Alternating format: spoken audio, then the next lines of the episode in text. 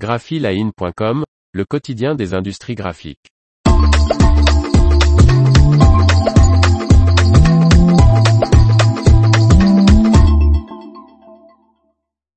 Innovation, Smurfit Kappa réduit sa consommation d'énergie et ses émissions de CO2. Par Faustine Loison. Le nouveau processus mis en œuvre dans l'une des papeteries du groupe réduit de 6% la consommation d'énergie de la vapeur et de 5% les émissions totales de CO2 de l'usine.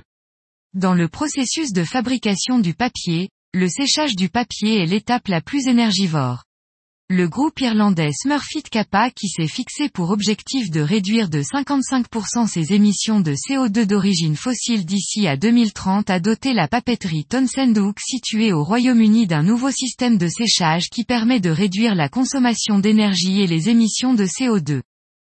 Mis au point avec de nombreux partenaires, ce processus de séchage a permis de réduire de 6% la consommation d'énergie de la vapeur et de 5% les émissions totales de CO2 de l'usine de papier anglaise.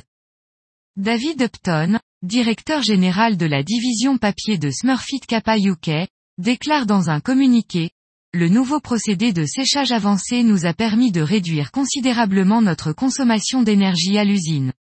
Avec la hausse continue des coûts de l'énergie et la volatilité du marché, cette technologie nous aidera à réduire les coûts et à faire un pas de plus vers la réalisation de notre objectif net zéro. Le groupe qui compte 355 sites dans le monde a également testé cette méthode, dont il ne donne aucun détail, à d'autres étapes du processus de fabrication et espère obtenir d'autres résultats positifs. L'information vous a plu, n'oubliez pas de laisser 5 étoiles sur votre logiciel de podcast.